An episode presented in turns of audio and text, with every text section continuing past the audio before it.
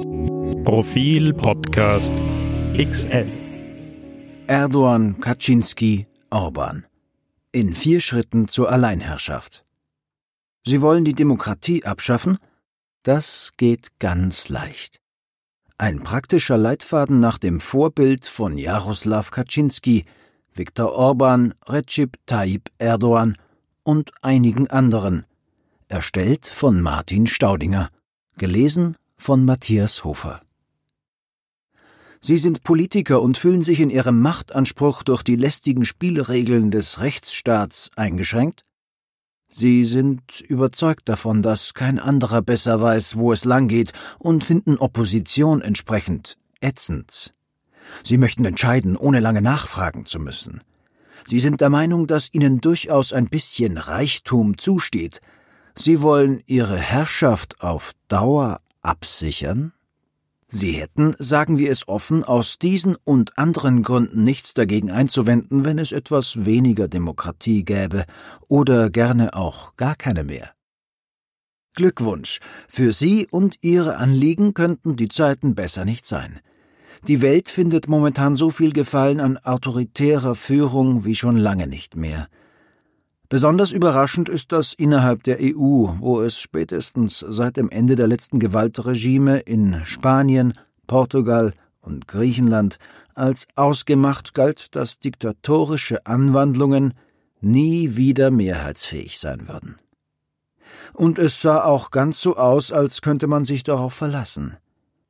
Laut einer politologischen Faustregel sind Länder, in denen zweimal ein friedlicher Regierungswechsel gelungen ist, und einigermaßen sichere wirtschaftliche Verhältnisse herrschen, dauerhaft gefeit vor antidemokratischen Entwicklungen. Zumindest gibt es in der Geschichte keine gegenteiligen Beispiele. Doch nun erleben wir, wie sich rundum wieder autoritäre Regierungsformen ausbreiten, und zwar mit mehrheitlicher Zustimmung der jeweiligen Bevölkerung. In der Türkei, die noch vor wenigen Jahren auf dem Weg zum EU-Beitritt zu sein schien, ist die Entwicklung bereits sehr weit gediehen. In Ungarn und Polen schreitet sie ebenfalls voran.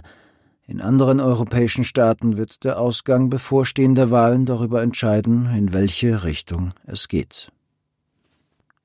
Ich bin aufgewachsen mit dem Ende einer Demokratie, Jetzt muss ich am Ende meines Lebens die Kämpfe um die Demokratie noch einmal erleben. Klagte der Historiker Fritz Stern, der 1938 vor den Nazis aus Deutschland fliehen musste, kurz vor seinem Tod im Jahr 2016. Wer sich für eine Karriere im Staatsfach Autoritarismus interessiert, kann bereits auf den reichen Erfahrungsschatz von Vorbildern zurückgreifen, Jaroslaw Kaczynski, Ex-Ministerpräsident und derzeit heimlicher Regierungschef Polen, Viktor Orban, Regierungschef Ungarn und Recep Tayyip Erdogan, Ex-Regierungschef und amtierender Präsident Türkei, der dieser Tage besonders eindrucksvoll zeigt, wie es geht. Aus ihrem Vorbild lassen sich Handlungsanweisungen für den möglichst effizienten Weg in die Postdemokratie ableiten. Level 1 Beginnen Los geht's. Die wohl wichtigste Voraussetzung für die erfolgreiche Aushöhlung der Demokratie ist ein Mindestmaß an Unzufriedenheit mit dem bestehenden System. Aber keine Sorge, die brauchen Sie nicht lange zu suchen. Sie ist derzeit im Übermaß vorhanden. Bewegungen, die gegen Grundsätze des liberalen Staates, etwa Presse- und Religionsfreiheit, auftreten, haben überall Zulauf. Inzwischen fände laut einer Umfrage im Auftrag der deutschen Wochenzeitung Die Zeit mehr als ein Fünftel der Deutschen Gefallen an einem Einparteiensystem. Gleichzeitig machen die Demokratieverweigerer stetig Terrain gut. In Deutschland und Österreich ist die Zahl der Nichtwähler bei Nationalrats- bzw. Bundestagswahlen seit Ende der 1980er Jahre von unter 10 Prozent auf mehr als ein Viertel der Bevölkerung gestiegen. In Frankreich und Großbritannien zeigt sich ein ähnliches Bild. Sollten Sie befürchten, dass das Ausmaß der Unzufriedenheit nicht ausreicht, dann verstärken Sie es einfach. Verweisen Sie auf tatsächlich bestehende Probleme und erwecken Sie den Eindruck, dass es keine Lösung dafür gibt, es sei denn, man greift radikal durch. Diese Argumentation eignet sich auch, wenn Sie noch nicht an der Macht sind. Man weiß ja, dass demokratische Regierungen eher nicht zu überschießenden Maßnahmen tendieren, was den Eindruck ihrer Handlungsunfähigkeit verstärkt. Von der Oppositionswarte aus empfiehlt es sich auch Zweifel am Funktionieren der Demokratie zu schüren. In Österreich hat das die FPÖ sehr schön vorgemacht. Sie setzte bereits vor Wahlen Belohnungen für die Aufdeckung allfälliger Manipulationen aus und sorgte danach durch Anfechtungen ohne tatsächlichen Anlass für Verunsicherung. Identifizieren Sie Feindbilder. Die EU ist dafür immer gut. Es können aber auch ausländische Mächte, Zitat Erdogan, ausländische Firmen, Zitat Kaczynski, oder sonstige ausländische Einflussagenten, Zitat Orban, sein. Antisemitische Stereotype funktionieren immer, Ressentiments gegen Flüchtlinge und Migranten ebenfalls. Um Kontakte zu einflussreichen Wirtschaftstreibenden brauchen Sie sich nicht aktiv zu bemühen, sie ergeben sich von selbst – Pflegen Sie die Verbindungen gut, bevorzugen Sie Ihre neuen Freunde bei Auftragsvergaben und begleiten Sie Investments im staatsnahen Bereich wohlwollend. Auf diese Weise können Sie auch persönlichen Bekannten zu Einfluss und Wohlstand verhelfen. Lörinz Mestarosch etwa wurde in den vergangenen Jahren zu einem der reichsten Männer Ungarns, quasi aus dem Nichts. Vor seinem sagenhaften Aufstieg war er ein einfacher Gas- und Heizungsmonteur, zufällig in Orbans Heimatdorf Feldschut in Nordwestungarn. Leute wie ihn werden sie in weiteren Phasen der Entdemokratisierung noch in vielerlei Hinsicht brauchen können. Machen Sie die Medien unglaubwürdig. Das wird Ihnen leicht fallen, weil viele davon Ihre erklärten Gegner sind und entsprechend voreingenommen berichten – Sie müssen sich nur lauthals zum Opfer von Kampagnen stilisieren, um die entsprechende Wirkung auf ihre eigenen Sympathisanten zu erzeugen. Und seit der Erfindung des Begriffs Fake News haben sie dabei ohnehin freie Hand. Überfordern Sie Ihre Bürger bei all dem aber nicht.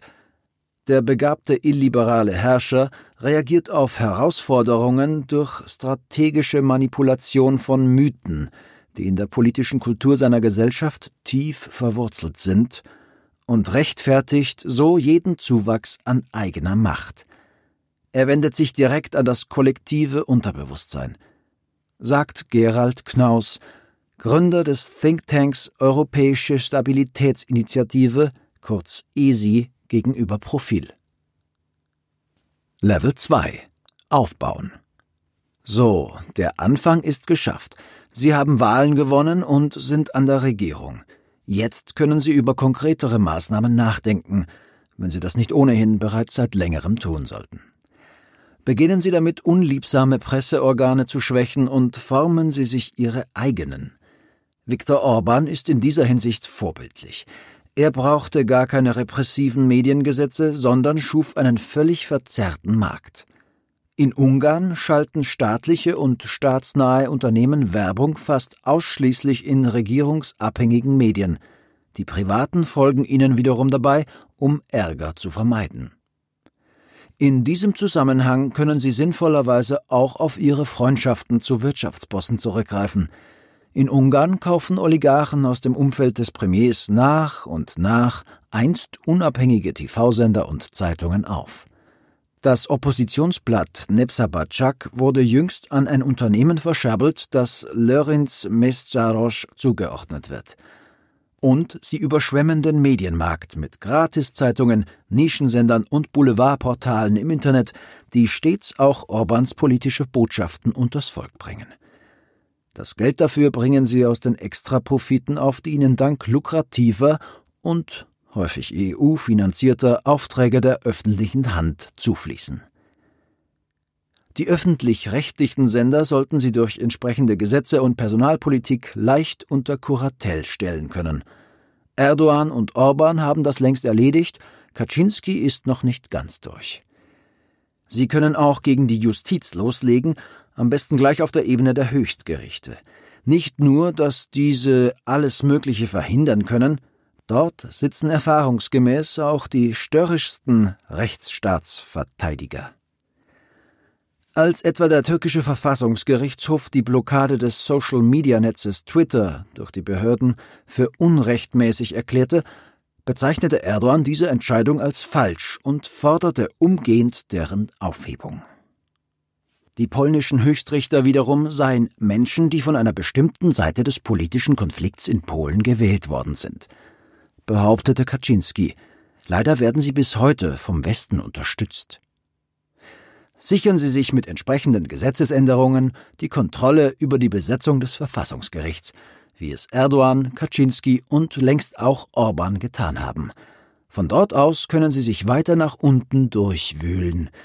In Polen hat sich die Regierung über den Landesrichterrat weitreichenden Einfluss auf sämtliche Richterbesetzungen verschafft. Die einzige Instanz, die das verhindern könnte, ist erraten das Verfassungsgericht, das aber längst umgedreht wurde. Jetzt ist auch ein guter Zeitpunkt, um sich am Wahlrecht zu schaffen zu machen. Erdogan hatte es dabei leicht. Er musste nur sein Versprechen vergessen, das bereits bestehende, noch aus Zeiten der Militärdiktatur stammende Wahlrecht zu ändern. Es sieht unter anderem eine Zehn-Prozent-Hürde für den Einzug ins Parlament vor. Außerdem ist die Gründung von Parteien an fast absurde finanzielle Auflagen gebunden. Orban musste ein paar Hürden nehmen, hat aber gute Erfahrungen mit einem neuen Wahlrecht gemacht, das Stimmen aus Bezirken, die als Hochburgen seiner Partei Fidesz gelten, überdurchschnittlich viel Gewicht gibt. Auch ein Verbot von Wahlwerbung in privaten Medien erwies sich als zweckdienlich. Inzwischen verfügt Orban im Parlament über eine komfortable Zweidrittelmehrheit. Achten Sie im Übrigen auch darauf, dass keine Ihrer Maßnahmen zu einschneidend ausfällt. Sie wollen ja nicht, dass die Empörung zu groß wird. Holen Sie sich immer wieder die Zustimmung der Wähler für kleinere Änderungen, Schritt für Schritt nach vorne, manchmal auch wieder einen zurück. Es soll ein Prozess sein, der keine Anlässe zu substanziellem Widerstand bietet. Wie sensibel Sie vorgehen, hängt natürlich auch davon ab, wie viel Zeit Sie haben oder sich geben. Level 3 Durchgreifen Funktioniert doch. Wenn Sie bisher konsequent gearbeitet haben, sollte Ihr Land bereits auf dem Weg zu jenem Modell sein, das die Weimarer Republik nach einer hellsichtigen Definition des Historikers Kurt Sontheimer war. Eine Demokratie, in der es weithin keine demokratische Gesinnung gab. Sie dürfen jetzt ruhig ein bisschen handfester vorgehen, gegen die sogenannte Zivilgesellschaft zum Beispiel, auch das macht vor allem Orban sehr gut. In Ungarn wird nicht mit offenkundiger Gewalt regiert, sondern subtil. Als Umweltschützer gegen ein Museumsbauprojekt im Budapester Stadtwäldchen protestierten, waren es nicht Polizisten, die den Protest gewaltsam auflösten, sondern Schläger einer dubiosen Sicherheitsfirma. Ein Aktivist, der sich an einen Schornstein gekettet hatte, wurde in ein psychiatrisches Krankenhaus gebracht und erst nach Stunden wieder freigelassen. Im Jahr zuvor hinderten Muskelprotze einen sozialistischen Abgeordneten vor dem Büro der Wahlkommission in Budapest daran, fristgerecht ein Volksbegehren gegen den damals geltenden, höchst unpopulären Ladenschluss am Sonntag einzureichen. Ein Expertentipp aus Kasachstan. Fortgeschrittene können auch darüber nachdenken, eigene Oppositionsparteien zu gründen, die bei Abstimmungen in Wahrheit das Geschäft der Regierung betreiben. Vergessen Sie auch nicht die ausländischen NGOs. Sie eignen sich immer gut dafür, Unruhe zu stiften. Das hat Orban sehr gut erkannt. Ihm sind vor allem Organisationen, die von dem liberalen ungarischstämmigen US-Milliardär George Soros unterstützt werden, ein Dorn im Auge. Soros sei der Vertreter einer mysteriösen Hintergrundmacht, die mit ihrer liberalen Agenda und der Förderung der Flüchtlingsströme die Nationen Europas ihrer christlichen und nationalen Identität berauben wolle, sagt Orban. kümmern sie sich nun verstärkt um die Medien, die sie bisher noch nicht zur Raison gebracht haben. Finanzprüfungen eignen sich hervorragend dazu. In der Türkei wurde der mächtigen Verlagsgruppe Dogan, die sich gegen die Regierung gestellt hatte, 2009 etwa eine Steuernachzahlung von umgerechnet 400 Millionen Euro aufgebrummt und dann wieder aufgehoben. Ähnlich erging es der oppositionellen Zeitung Cumhuriyet, bei der kürzlich das längst abgeschlossene Fiskaljahr 2010 neu aufgerollt wurde. Lassen Sie ab und zu einen ausländischen Journalisten festnehmen und behalten Sie sich die Möglichkeit vor, Korrespondenten auszuweisen. Eine erprobte Methode besteht darin, Akkreditierungen zu verlangen, aber einfach nicht zu bearbeiten. Also weder zu bestätigen noch abzulehnen – das lässt alle Optionen für einen Landesverweis offen. Wenn Sie es nicht bereits getan haben, sollten Sie spätestens jetzt auch dringend Tatsachen in der Justiz und den Sicherheitsbehörden schaffen, vorzugsweise durch Personalaustausch. In Polen haben Kaczynskis Gefolgsleute etwa unbotmäßige Verfassungsjuristen in Zwangsurlaub geschickt und durch Dublettenrichter ersetzt. In der Türkei wurden im Lauf der vergangenen Jahre tausende Richter, Staatsanwälte und Polizisten wegen unterschiedlicher Vorwürfe entlassen.